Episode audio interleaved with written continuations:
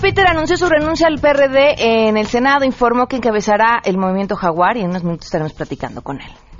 Hoy nos presentamos aquí como representantes del movimiento Jaguar que nació en Guerrero, en el seno del Partido de la Revolución Democrática. Venimos a anunciar nuestra separación al PRD. La COFESE lanzó una convocatoria para premiar el obstáculo regulatorio más absurdo para emprender y competir. El ganador se da a conocer el próximo 30 de marzo y los detalles los tenemos con ustedes más adelante. Además, nos visita un grupo de estudiantes talentosísimos para darnos las buenas noticias. Quédense con nosotros porque así arrancamos hoy a todo terreno. MBS Radio presenta a Pamela Cerdeira en A Todo Terreno, donde la noticia eres tú.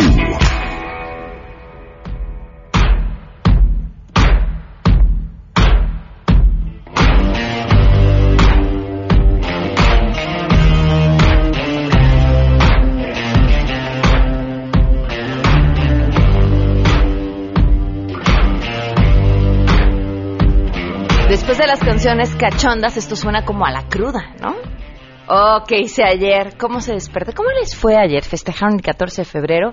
Eh, si es así, cuéntenos. Si no, también cuéntenos. Gracias por acompañarnos. El teléfono en cabina 5166125. El número de WhatsApp 5533329585. En Twitter y en Facebook me encuentran como Pam Cerdera o está encantada de poder leer sus mensajes y todo lo que nos tengan que platicar. Hay muchas cosas que comentar. Tenemos un, un programa con mucha información. Así que vamos a arrancar de una vez con mi compañero René Cruz. El juzgado decimoctavo de distrito con sede en Jalapa negó la suspensión definitiva al exgobernador de Veracruz, Fidel Herrera Beltrán, en contra de la orden de aprehensión por su participación en la compra de presuntas quimioterapias falsas. En su demanda de amparo, el político priista señaló como autoridades responsables a la fiscal general, fiscal décima adscrita a la Fiscalía de Investigaciones Ministeriales de la Fiscalía General y al director general de la Policía Ministerial de la Fiscalía General, todos del estado de Veracruz. Con esta resolución queda abierta la posibilidad para que las autoridades veracruzanas puedan detener al excónsul de México en Barcelona. Cabe recordar que el pasado 2 de febrero, Herrera Beltrán promovió una solicitud de amparo ante el juzgado segundo de distrito en materia penal y juicios federales del segundo circuito con sede en el Estado de México. Sin embargo, el titular de dicho órgano jurisdiccional se declaró incompetente y pidió que se enviara la solicitud a Veracruz. Informó René Cruz González. Así es, gracias. La Conducef reveló que el Gobierno de México abrirá cinco nuevos módulos de atención a mexicanos en el exterior en diversas ciudades de Estados Unidos con el propósito de resolver dudas en materia financiera de los paisanos que residen en el vecino país del norte. El presidente de la Conducef, Mario Di Constanzo, detalló que se abrirán módulos en los consulados de Dallas, Chicago, Nueva York, Washington y también en Carolina del Norte, que son entidades en donde el Instituto Mexicano en el exterior detectó que hay comunidades muy importantes de migrantes.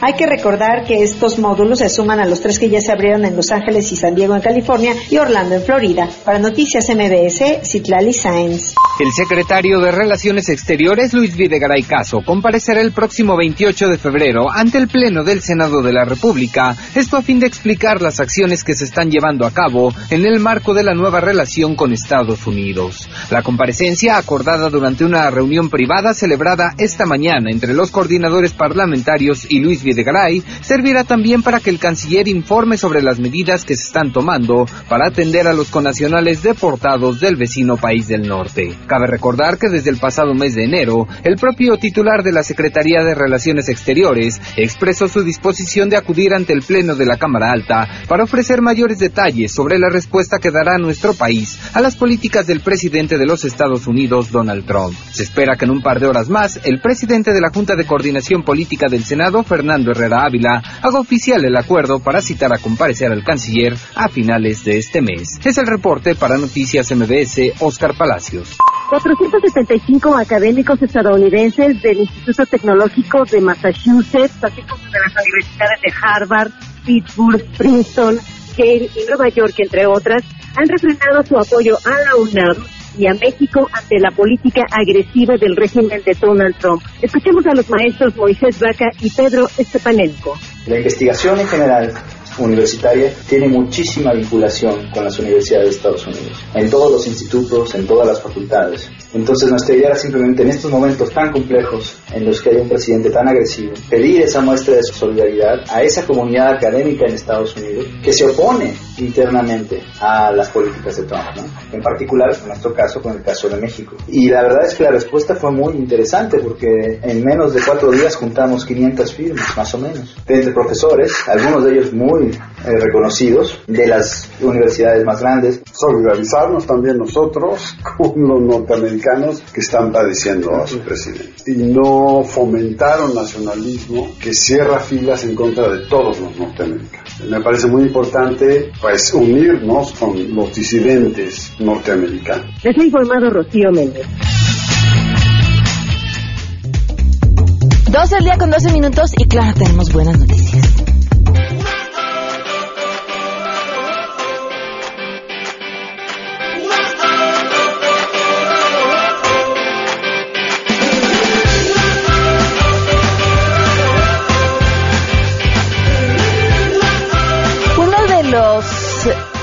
Eh, de las condiciones de vida de las que pues prácticamente menos se sabe y, que pareciera un misterio. ¿Alguna vez eh, escuchaba hablar a eh, un grupo de personas que habían fundado la asociación, pues una de las asociaciones más importantes en el mundo sobre autismo, justamente la que ha hecho que se enciendan los eh, este, los lugares, los edificios y los monumentos en diferentes países de color azul. Esta asociación fue es una asociación estadounidense y ellos fueron los que lo promovieron y ellos decían que había muy poca investigación porque no era rentable y era mucho más rentable eh, invertir en condiciones que afectaban solo a los adultos, eh, como el Alzheimer eh, u otro tipo de, de cuestiones. Bueno, eh, les platico esto porque del autismo no solamente poco se sabe sobre sus causas y sus distintos tratamientos, también tiene un espectro amplísimo de manifestaciones. No todas las personas que tienen autismo eh, funcionan igual, interactúan igual con el mundo, tienen distintas habilidades y tienen también cada uno distintos retos muy específicos. Y ustedes dirán, ¿y por qué esta vieja loca nos está hablando acerca del autismo en las buenas noticias? Bueno, porque tiene que ver con pues vamos a decir que algo que desarrollaron un grupo de estudiantes para ayudar a las personas con autismo, en especial a los niños. Le agradezco mucho, Elizabeth. Ay, Elizabeth, ¿cómo estás? Buenas tardes, Elizabeth Figueroa. Hola, buenas tardes. Bien, gracias. ¿Y tú? No, bien, gracias, gracias por acompañarnos. Eres estudiante del TEC, ¿verdad? Sí, estudiamos todos en el TEC. Oye, a ver, cuéntame, ¿cómo, cómo surgió la idea de este desarrollo y en qué consiste? Mira, te platico. Eh, nos invitaron a nosotros a participar en un nuevo modelo educativo del TEC que se llama Space, donde conformamos un equipo multidisciplinario. Eh, somos cinco. Es Luis Trujillo, que estudia Ingeniería en Negocios y Tecnologías, Patricio Reyes, que estudia Ingeniería Mecatrónica, Diego Díaz, que estudia Diseño Industrial, igual que yo, y Mauricio González, que estudia Ingeniería en Tecnologías Computacionales, y pues nosotros hicimos este, este equipo y pues una de, los, de las cosas que nos pidieron es que desarrolláramos algo que estuviera relacionado con wear- wearable technology. Ok. Y- ajá. No, no, sígueme platicando. Y de ahí al tecnología que usas o que te pones, ¿cómo, cómo fueron a dar con estos audífonos y cómo funcionan? Ah, pues mira, yo conozco un niño que se llama Alexander, que tiene siete años y tiene autismo, y en su caso tiene sensibilidad, hipersensibilidad auditiva. Y pues yo observé que, que lo que él utilizaba para como satisfacer esta necesidad o como para tapar esto, eran unos tapones de oído que la verdad es que no le funcionaban nada bien, no, no le gustaban, pero pues por necesidad se los ponía. Entonces, pues se, se lo platiqué al equipo y llegamos a, a esto que son los audífonos que ahorita les estamos mostrando. Y pues la parte de la tecnología ya fue como un- una parte conjunta del equipo. A ver, cuente, pásame a Luis para que nos platique acerca de la tecnología que tiene. Sí. Gracias. Hola Luis, bienvenido. ¿Cómo estás, Tamé? Muy bien, gracias, contenta de escucharte. Cuéntame Luis. Igualmente, pues mira, estos audífonos cuentan con tres funcionalidades principales. Eh, la primera funcionalidad es que reduce el sonido del ambiente. Por ejemplo, si ahorita tú y yo estuviéramos en el parque y teniendo una conversación, estaría reduciendo el sonido ambiental y estaría enfocándolo en nuestra voz. Estos audífonos dejan pasar el rango de frecuencia donde se encuentra la voz humana. Entonces esto hace que los niños tengan una mejor intera- interacción social.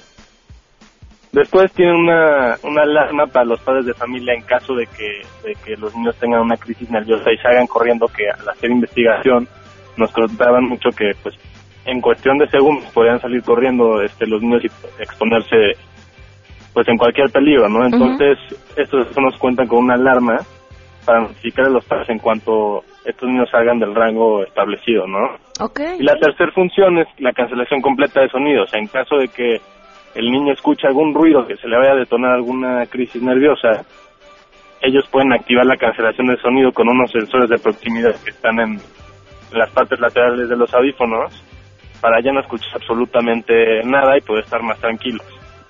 Ahora, algo también, perdón, y, ma- y algo también muy interesante es que también reproduce música. Entonces, tanto como tú y yo podemos este, utilizar estos audífonos. a ver, pásame a alguien más porque sé que están todos por ahí para que me platiquen si ya los probaron con algún niño. Ah, bueno, yo soy Mauricio. Hola, Este, Mauricio. Pues sí, ya, ya, eh, el, el filtro como tal, toda- eh, como son temas muy sensibles, este, todavía no los hemos llegado a probar con, con, con los niños como tal. Los hemos probado en ambientes más controlados, este, en ver cómo, cómo reacciona el filtro en diferentes este, circunstancias. Eh, eso es lo que hemos probado hasta ahorita del filtro. Eh, sobre el diseño ya lo, ya lo hemos estado probando por lo que es la, la movilidad que debe tener el niño. Es- lo hemos probado con niños porque también los, los, los niños con autismo este, también tienden a tener hipersensibilidad táctil. Entonces estamos todavía definiendo bien los, los materiales para que sean cómodos para ellos. Ahorita lo que estamos, este, también ya terminamos de validar es lo que es el diseño, que sean, que sean este, compactos y que también puedan este, hacer las actividades con ellos sin que, sin que sean un impedimento, eh, que se les vayan a caer o algo, porque nos contaban que había niños que iban a educación física y se tenían que quitar sus, sus, sus audífonos de, que, que utilizan en, en los que cancelan todo el sonido, que son los que utilizan en, en zonas de obra y así, este, se tienen que quitar porque no, no pueden hacer actividades físicas con ellos porque se les caen. Ok. Entonces, eso fue uno de los, de los temas fundamentales sobre el diseño que tenemos del dispositivo. Ahora, ¿quién me va a contar qué sigue en parte de su proceso? Este, hola, yo soy Patricio. Eh, mira, ahorita estamos buscando la parte de inversión. Estamos trabajando con distintas instituciones eh, privadas. Estamos eh, contactando a las personas de Kickstarter, pensando en, lanzar una campaña para fondeo en los próximos meses. Y bueno, también estamos abiertos a, a buscar eh, inversión de la parte del sector público, buscar convocatorias eh, y todo el, el fondeo que se pueda conseguir de esa parte para poder continuar desarrollando esto, tener un, un prototipo, digamos, el, el siguiente prototipo y después ya poder eh, lanzarlo al mercado como tal. Ahora, eh, ¿existe alguno así en el mercado, algún, algunos audífonos similares o son ustedes los primeros?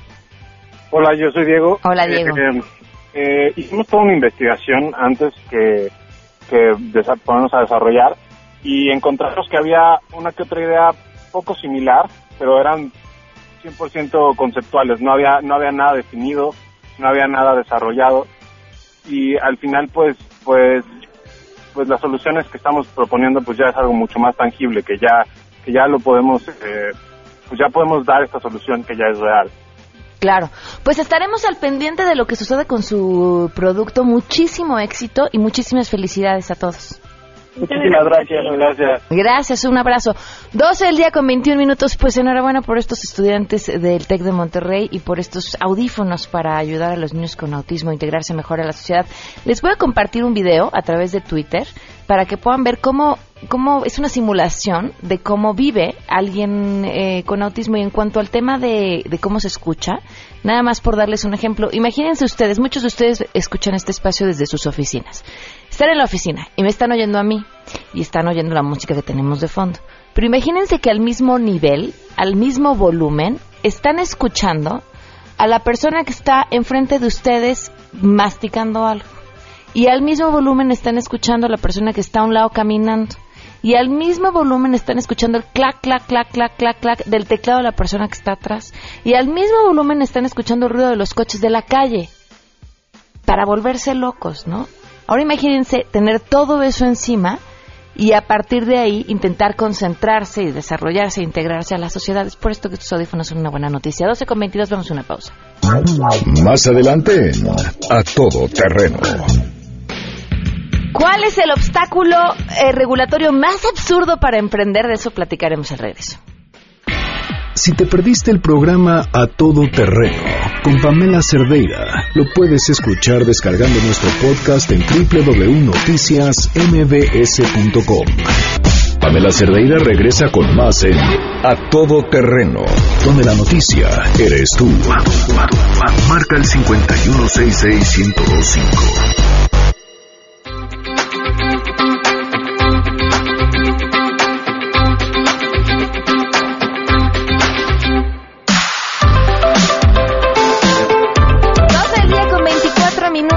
Continuamos a todo terreno. Le agradezco enormemente a David Lam, director general de promoción de la Comisión Federal de Competencia Económica, que nos acompaña. David, ¿cómo estás? Bien, Pamela, muchísimas gracias. Gracias por, acompañarnos. El espacio, ¿eh? Han lanzado una convocatoria de lo más interesante, cómo encontrar el proceso regulatorio más absurdo para emprender.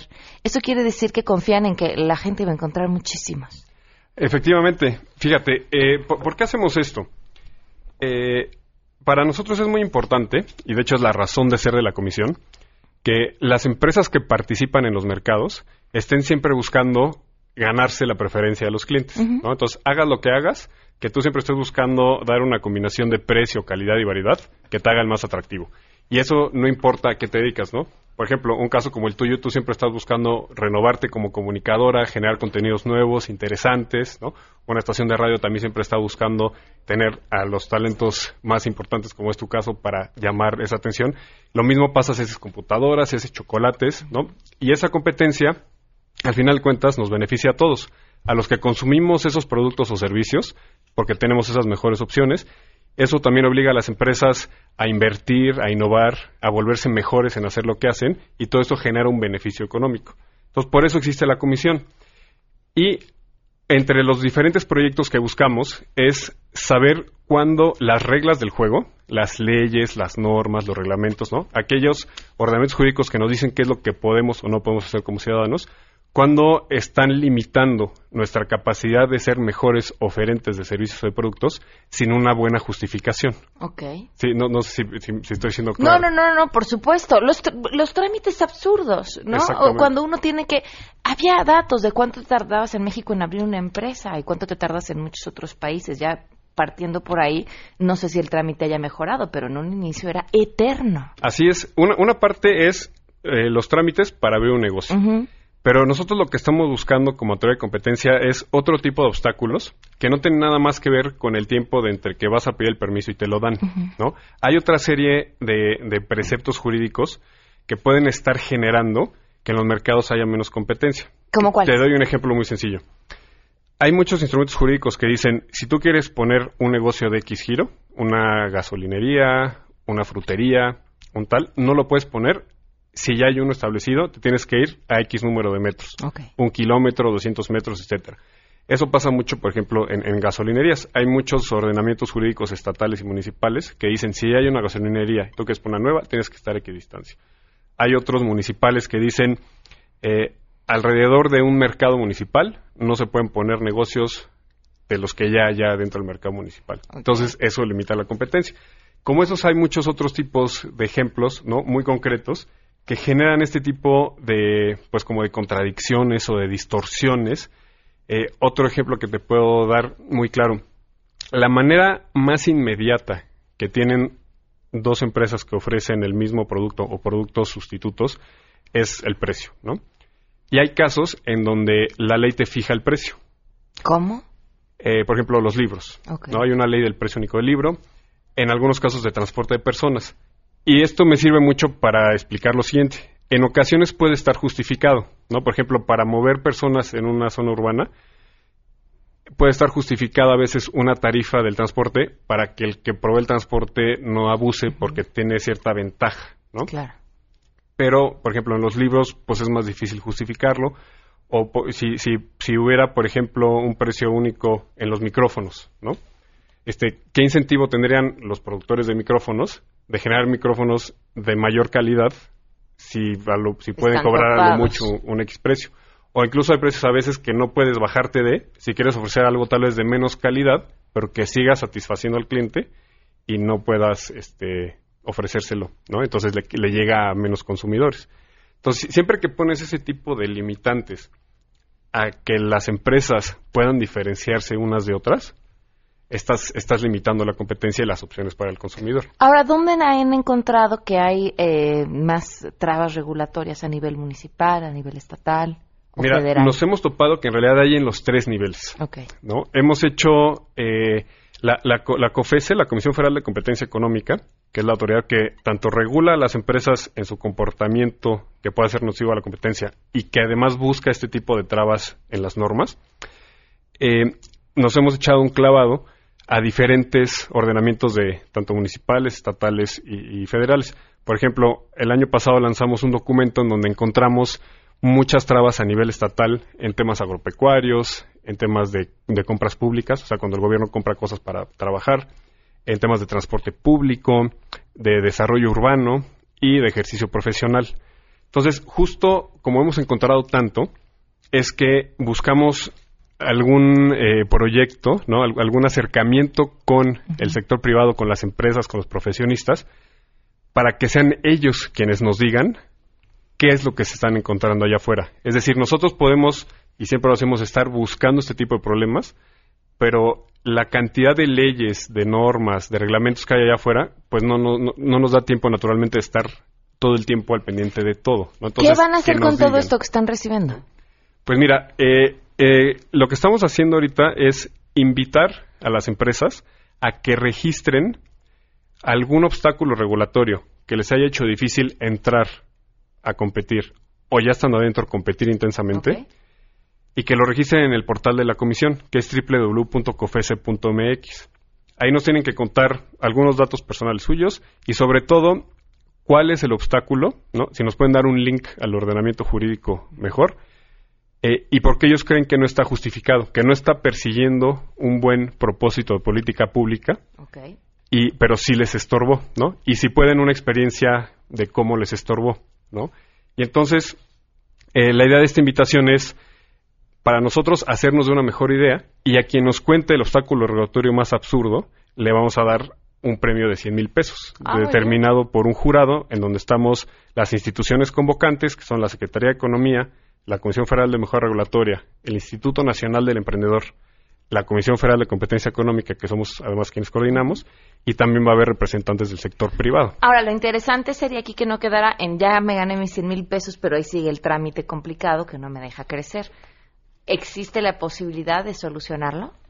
Lo- la- las atribuciones que tiene la comisión con respecto a detectar este tipo de problemas tienen que ver con hacer público que, que existe el problema. Entonces, nosotros lo- vamos a aprovechar esta información. No el hecho de ganar el premio, lo que va a permitir es que se conozca que está ese, ese problema absurdo ahí y no nos vamos a quedar nada más con el ganador. Obviamente vamos a aprovechar lo que aprendamos, ¿no? Para también seguir ejerciendo esa posibilidad de, al relacionarnos con otras autoridades, que se vayan, este, pues por lo menos conociendo, ¿no? Y que tengan que explicar por qué es pertinente que permanezca un trámite, una Ah, sí. regulación, una limitante que pudiera parecer absurdo. Bueno, eh, ¿hasta cuándo tienen oportunidad de enviar su... Ya les queda poco tiempo, el último de mes, el 28 de febrero, ¿no? Pero no toma mucho tiempo llenarlo.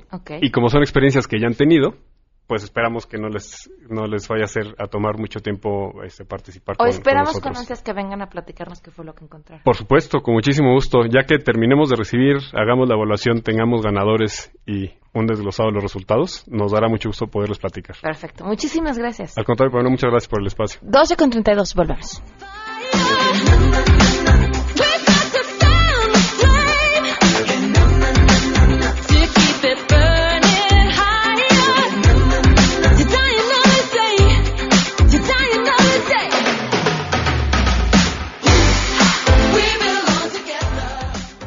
Pamela Cerdeira es a todo terreno. Síguenos en Twitter, arroba Pam Cerdeira. Regresamos. Pamela Cerdeira está de regreso en A Todo Terreno. Únete a nuestra comunidad en facebook.com, diagonal Pam Cerdeira. Continuamos. 12 del día con 35 minutos. Lejos, lejos, lejos, lejos, lejos ya quedaron los intermedios en las películas, ¿no? Es así cosa de, de la prehistoria. Eh, y lejos quedó aquel concepto de tengo que ir al banco. La verdad es que a muchos nos tocó crecer acompañando a nuestros papás a ir al banco. Y era, bueno, era como, como hasta prepararse para ir al banco, ¿no? Casi, casi como ir al teatro. Había que vestirse para ir al banco, llevar un buen libro para ir al banco porque había que esperar. Y hoy, y hoy la tecnología ha cambiado prácticamente todo. Hoy, hoy, híjole, las personas que tienen que ir al banco yo creo que se reducen a un mínimo. Y, y sobre todo que esa tecnología sea amigable, que te permita hacer un montón de cosas y que, y que te deje hacer todo lo que necesites desde el lugar en el que te encuentras. Y bueno, ¿por qué les platico esto? Porque tengo a mi lado a un experto en el tema, Alejandro del Bosque, director comercial de Canales Medios y Depósitos de Scotiabank. Gracias por acompañarnos, Alejandro, bienvenido. Gracias, Pamela. Estoy feliz de estar aquí en tu Muchas programa. gracias por acompañarnos. A ver, cuéntame, eh, ¿cómo, ¿cómo ha cambiado esto gracias a la tecnología? Sí, mira, gracias por preguntarlo. La verdad es que es un reto importante del sector financiero en general. Eh, considero que, que- que lo que nosotros tratamos de hacer es que la gente pueda integrar en su día a día, en su vida cotidiana, estas nuevas tecnologías, ¿no? Como el Internet, como la telefonía móvil, las puedas incorporar para hacer tus operaciones financieras, tus operaciones con el dinero, y que no nada más eso, sino que lo puedas hacer de una forma segura, con la misma tranquilidad con que lo haces hoy en la sucursal.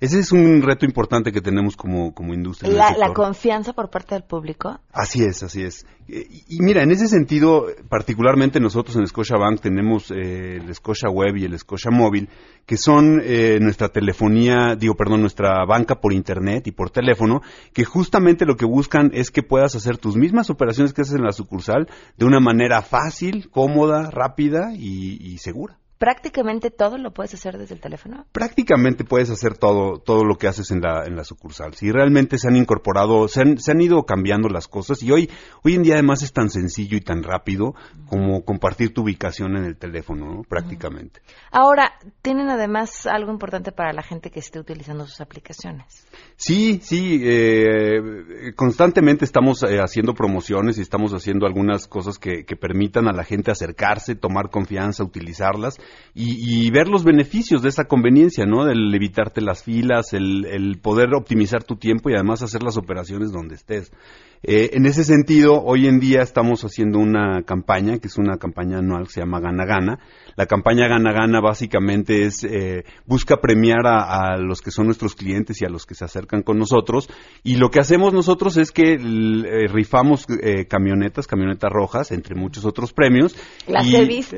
sí, sí, sí, sí. Y la verdad es que es, es, es muy fácil participar realmente al usar, si ya eres cliente de Scotiabank, al usar tu cuenta, al mantener o incrementar tu saldo, tienes más participaciones y cuando utilizas estos medios que son muy convenientes como el Scotia Web y el Scotia Móvil, también tienes más participaciones. ¿Quién iba a pensar que te iban a premiar por no ir al banco? Te digo, yo recuerdo lo que sucedía hace años y esta de decir, bueno, además, además el que te estén haciendo la vida más fácil representa la oportunidad de ganar. Definitivamente, definitivamente. Mira, una, una, un objetivo que tenemos en Scotiabank es ayudar a nuestros clientes a estar financieramente mejor. Y en ese sentido, eh, pues justamente van dirigidas este, este tipo de promociones. Pero hay otras cosas. Eh, realmente yo te podría decir que nuestros clientes pueden realizar retiros de efectivo y consultas de saldo en más de 5 mil cajeros automáticos, que son parte de nuestra red propia y aparte de alianzas que hemos hecho con otros bancos para que tú puedas acceder a ellos sin, sin costo o con condiciones preferenciales. También puedes hacer retiros en tiendas de conveniencia, esas que vemos en cada esquina. Ah, claro. Puedes hacer retiros de efectivo, puedes hacer depósitos, pagar tu tarjeta de crédito. Y, y además de esto hay, hay otras ventajas. Por ejemplo, eh, ¿quién se sabe su número de cuenta? Nadie. Normalmente nadie se sabe su número de cuenta, pero si te pregunto por tu número celular, ese seguro que sí te lo sabes. Claro. Y es muy sencillo utilizarlo para hacer operaciones. Tú nada más vas al banco, asocias tu número de teléfono celular a tu cuenta de cheques y ese es el número que tú le das de referencia a alguien cuando necesitas que te hagan algún depósito. Ya nada más tipo- pides que te paguen a tu número celular y con eso queda. Y ese sí te lo sabes. Entonces, ese tipo de cosas son los que estamos haciendo, las cosas que estamos haciendo para ayudar a que la gente se acerque al, al banco. Miren, eh, es bien importante que lo conozcan y que lo utilicen en una ciudad como la que vivimos. Cuando uno hace uso de estas tecnologías para resolver esos problemas, nos ayuda a todos. Nos evitamos tráfico, nos ahorramos muchísimas cosas. Y bueno, y hasta económicamente, ¿no? El no tenerte que estar trasladando ya te ahorra una cantidad importante. Definitivamente, eso es lo que buscamos, que, que sea fácil para todos y que sea, que sea algo que nos convenga. ¿no? Que sea amigable y, y créanme, que no hay nada más confiable que esto. Están blindadísimos todas estas aplicaciones para que uno pueda hacer todos sus trámites por internet o por teléfono sin preocuparse absolutamente por nada. Entonces recordamos, si usan su cuenta, mantienen o incrementan su, incrementan su saldo o activan y usan Scotia Web y Scotia Móvil, así ya están participando. ¿Hasta cuándo? Exactamente. Mira, la, la promoción ya empezó, empezó a partir de enero y vamos a estar hasta junio con esta promoción. Ok, bueno, pues aprovechen, úsenlo y háganse la vida muchísimo más fácil. Muchas gracias. Muchas gracias a ti. Gracias por acompañarnos. 12 con 41, volvemos. Si tienes un caso para compartir, escribe a todoterreno.mbs.com. Pamela Cerdeira es a todo terreno. En un momento continuamos. Estamos de regreso. Síguenos en Twitter, arroba Pam Cerdeira, todoterreno, donde la noticia eres tú. Continuamos.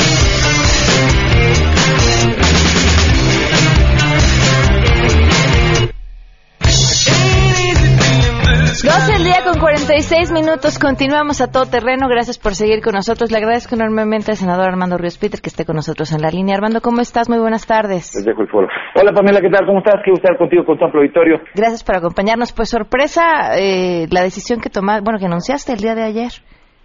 Pues mira, eh, yo venía ya desde hacía ah, varios años, dos, eh, desde que renuncié a la candidatura al gobierno del estado de Guerrero, pues eh, siendo en aquel momento muy crítico respecto a la forma en la que se toman las decisiones el interior del PRD, denuncié pues las ligas de corrupción e impunidad que después de del asesinato de los 43 jóvenes prevalecían y que me parecía en ese momento que tenían que cambiar de manera radical. No fue así.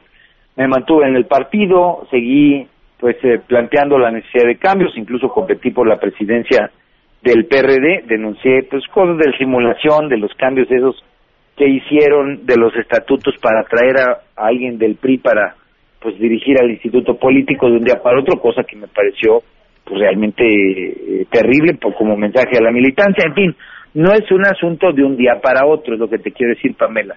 Ha habido posiciones mías muy claras, muy contundentes respecto a la crítica de cómo funciona el PRD, respecto a cómo podríamos sacarlo adelante también, propuestas, pero pasados estos dos años y especialmente ahora ya revisando el contexto de pues la, condición crítica en la cual se encuentra, olvídate tú, el partido, más bien el país, ¿no? Tenemos un contexto de falta de cohesión frente al embate exterior, tenemos los problemas cotidianos de violencia, de inseguridad, de corrupción, de impunidad, y donde esa representación del PRD pues es una suerte de elemento que tienen todos los partidos políticos en este momento en el país que tiene desde Morena como el país el partido más reciente porque ahí ha habido escándalos de recursos poco claros en la delegación Cuauhtémoc que gobierna Morena o lo tiene el PRI con, más amplitud porque gobierna más gente en Veracruz o lo tiene con los moches del PAN en fin son ejemplos que hoy son de un sistema de partidos que me parece que ya no está funcionando adecuadamente y que el elemento tóxico es el dinero público-privado, lícito o ilícito, Pamela, pues que está generando enormes y terribles de, distorsiones a nuestra democracia y que si no hacemos una diferenciación, pues eh, desafortunadamente pues vamos a seguir siendo parte de una inercia equivocada y que la gente sigue calificando cada vez más mal y mal y mal. A ver, este asunto del dinero es interesante porque dentro de tu propuesta, eh, ¿cómo te gustaría verlo? ¿Que no fueran financiados públicamente o que se dieran o los partidos o los representantes políticos? Porque también en este juego están los independientes que también reciben recursos públicos. ¿Recibieran Pues sí. menos de lo que reciben o cómo? Mira, yo yo soy de los que piensan eh, que el modelo de financiamiento público que originalmente se pensó para garantizar que no hubiera incidencia de intereses privados y, y blindar en cierto sentido de ese tipo de sesgos a, a los partidos políticos y a la democracia, pues está muy rebasado porque eh, hay estudios que de- eh, señalan que por cada peso que hay en el circuito electoral el dinero público, del dinero que es revisable, pues puede llegar a ver hasta cinco pesos por fuera, ¿no? De dinero privado, de los empresarios que dan una lana de anticipo para que después les den las eh, las eh, obras públicas, las eh, contrataciones de gobierno. Esto es algo real, el modelo está rebasado. Entonces, hay que eh, revisarlo. Hay, hay una propuesta, por ejemplo, la de Pedro Kumamoto, que se ha hablado hace mucho, que no te paguen antes los, el dinero público, sino hasta el momento de saber cuántos votos ganaste. Bueno, ahí hay una propuesta, hay que ver cuántas hay. Yo he presentado una de recortarle el 50% del gasto a los partidos en este momento crítico de finanzas públicas. Bueno, hay que tener un nuevo modelo. Este que tenemos no sirve, porque lo que eh, evita, Pamela, es que la inspiración a los votantes, que es la fuente básica del voto, pues se dé. Hoy lo que tenemos son maquinarias electorales que pagan, eh, que pagan votos, que invierten en movilización, que invierten en publicidad, que inventan candidatos con copete a veces, sin copete en otras, y, y donde donde esto ya ya no hace ningún sentido, Pamela. Ahora, Armando, ¿Ah? lo que persigues es, es ambicioso. ¿No es mucho más difícil conseguirlo solo que dentro de un partido? Eh, no, bueno, el problema es que al interior de un partido, pues tiene, tiene precisamente la limitante que la nata intermediaria entre las decisiones y la posibilidad de cambio, pues la, tienes, quien- la tienen quienes se aprovechan, se aprovechan a nivel popular de este circuito de intereses distorsionados. Entonces, pensar que eso lo puedes lograr desde adentro, pues tal vez lo intenté durante dos años, pero está claro y evidente que no ocurre, ¿no? Entonces, hay que salirse del sistema de partidos porque no hay democracia sin partidos, Pamela. Hay que entender que los partidos son necesarios, pero no hay peor cosa que tener una democracia con partidos como los que tenemos en México. Entonces, el tema del dinero es el corazón del problema, no, no, estoy, no estoy siendo menor en lo ambicioso que es el planteamiento, pero cuando se trata de ir en contra del sistema hay que plantear el eje, la columna vertebral que hoy distorsiona, porque hoy la falta de medicinas en el lugar que te gusta tiene el país, eh, las, las carpetas de, alfal- de asfalto en las carreteras que se pierden a las primeras lluvias, la incapacidad de generar escuelas suficientes para los alumnos de preparatoria. El ejemplo que quieras tiene que ver con corrupción, tiene que ver con contrataciones amañadas, tiene que ver con que el dinero fue escaso porque se le terminó dando a otro contrato que no era prioritario, pero que era del compadre del que apoyó. En fin, este problema existe, repito, en todos los partidos, pero desde la más pequeña de las rico- de ver la más humilde, hasta la presidencia de la República. Pues ahí está la Casa Blanca, que es el ejemplo más puntual. Entonces, hay que hacer, Pamela, grandes planteamientos que por ambiciosos que sean, sean lo que verdaderamente nos cambie estructuralmente la inercia, porque si no, pues son discursitos entre derechas y de izquierdas que hoy no son y no tienen sentido, esa no es la discusión. Hoy es los que están con el sistema y los que queremos estar contra un sistema y que queremos cambiarlo. Creo que es la ecuación y me parece que no es pensarlo en individual solo por fuera. Creo que es articular a un enorme grupo de gente que implique una nueva mayoría, un gran segmento de la sociedad que quiera esto. En los medios, por ejemplo, armar la resistencia. En los empresarios, los que quieran esto, armar la resistencia. En eh, los liderazgos sociales, armar la resistencia. ¿Por qué? Porque el sistema obviamente corroe y convive con distintos esquemas de los que estoy comentando. Si queremos un cambio realmente para que el país se mejore, pues hay que hacer esas cosas y hay que hacerlas bien. A ver, re- retomando tus palabras de juntar a un grupo de gente, ¿estás hablando de un nuevo partido o de muchos independientes? Mira, la figura de los independientes es el resultado de, la, de las decisiones de la propia partidocracia. Es una figura limitada que tiene, pues, eh, independientemente de condiciones dispares en la ley, pues lo que tiene es individualidades en vez de acciones colectivas.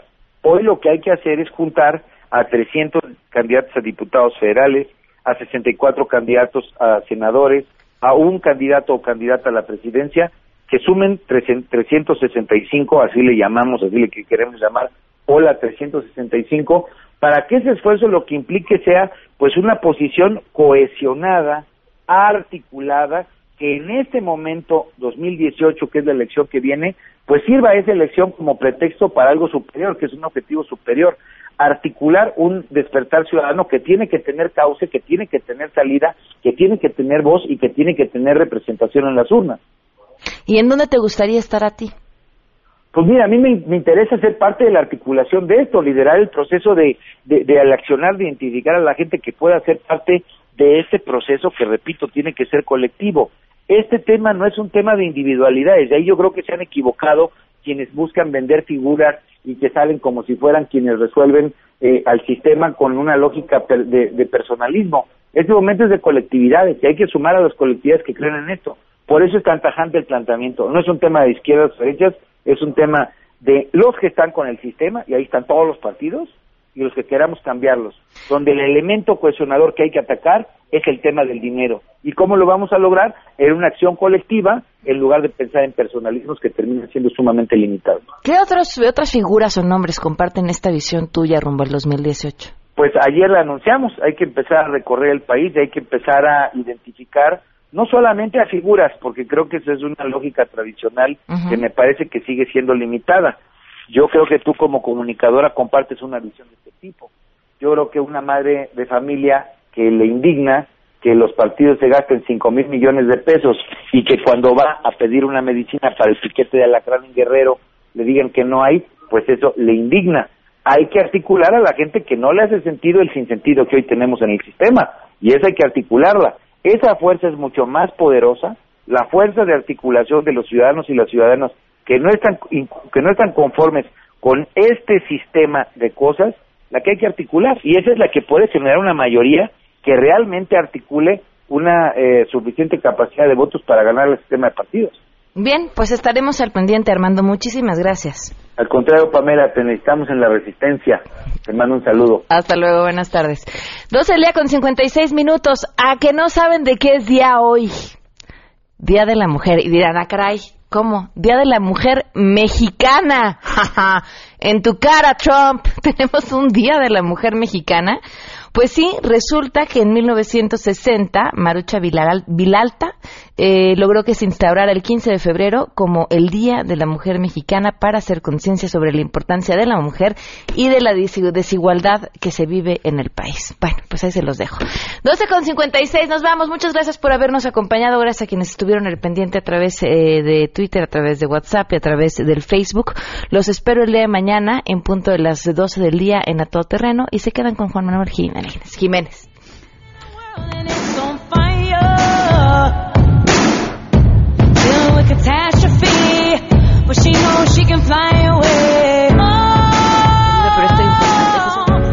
de sangre de cualquier tipo para la señora Berta Gutiérrez Gómez está en la sala de urgencias del Hospital General de la zona número 27.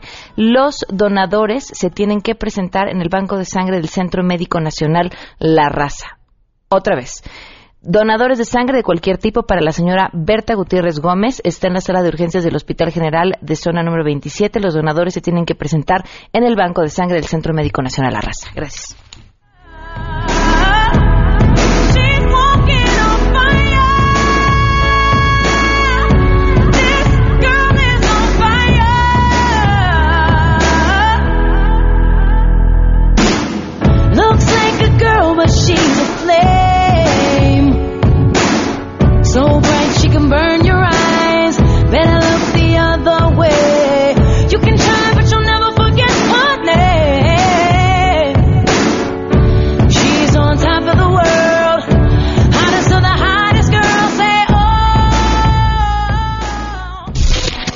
MBS Radio presentó a Pamela Cerdeira en A Todo Terreno. Te esperamos en la siguiente emisión, A Todo Terreno, donde la noticia eres tú. MBS Radio, en entretenimiento, estamos contigo.